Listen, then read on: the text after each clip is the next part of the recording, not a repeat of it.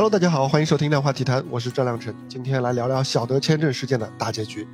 澳网要在今天才开打，但是早已经战火纷飞了整整十二天。昨天，澳大利亚法院对德约科维奇的签证诉讼做出了终审裁决，小德呢最终还是没能保住他的签证和澳网参赛资格。几天前的初审啊，小德是靠着澳大利亚在撤销签证操作当中的流程问题而胜诉的。但是呢，他自己在签入境的时候填填报了不实的旅行信息，这可是不亚于澳大利亚官方的流程问题。虽然他后来是甩锅给了代他填写入境信息的经纪人，但是这仍然给了澳大利亚方面机会。你以为小德第一次胜诉是赢了比赛啊？其实他获得的只是再多扑一次点球的机会而已。而这一次，澳大利亚没有再失手。到这一步，小德无缘澳网已经是没有悬念了啊！在裁决作出之后呢，他就已经准备好打道回府。小德说自己将尊重法院的裁决，但是呢，他对法院的决定是极度失望。澳网男单头号种子和世界第一选手走了，但是呢，这一事件留下的悬念恐怕还需要一段时间才能够全部水落石出。一方面呢，小德未来三年是否会限制入境澳大利亚仍然是未知数。按照撤销签证的相关规定啊。未来三年，他都应该无法入境了。而他在澳大利亚的支持度呢，经过这一事件以后，也是一跌再跌，彻底成了不受欢迎的人。但是呢，与此同时啊，另一方面我们也要看到，澳网仍然需要他的人气和实力来维持一项大满贯赛事所应有的水平。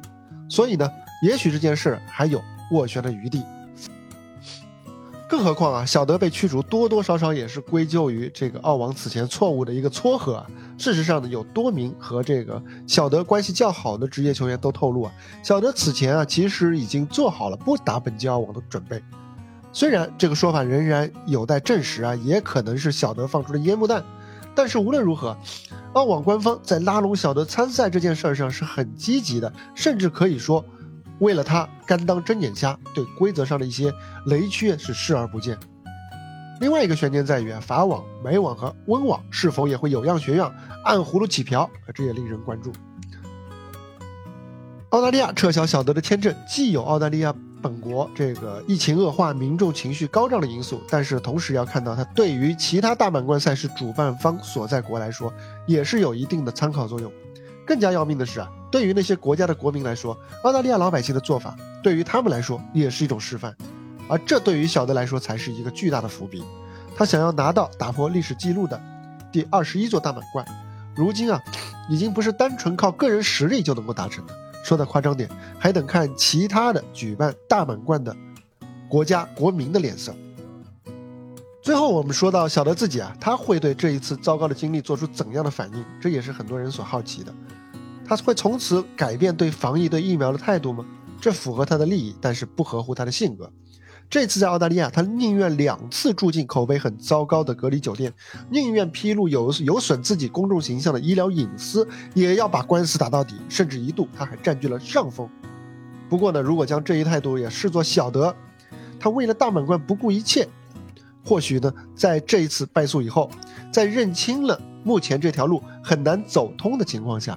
小德为了争冠，为了这样一个参赛的资格而委曲求全，在将来来看也不是完全没有可能的事情。不过啊，这恐怕还不是诺瓦克德约科维奇先生最应该做出的改变。别忘了，他是在短短几个月里，已经两次在大满贯赛事当中，以令人惊掉下巴的方式在场外痛失了争冠的机会。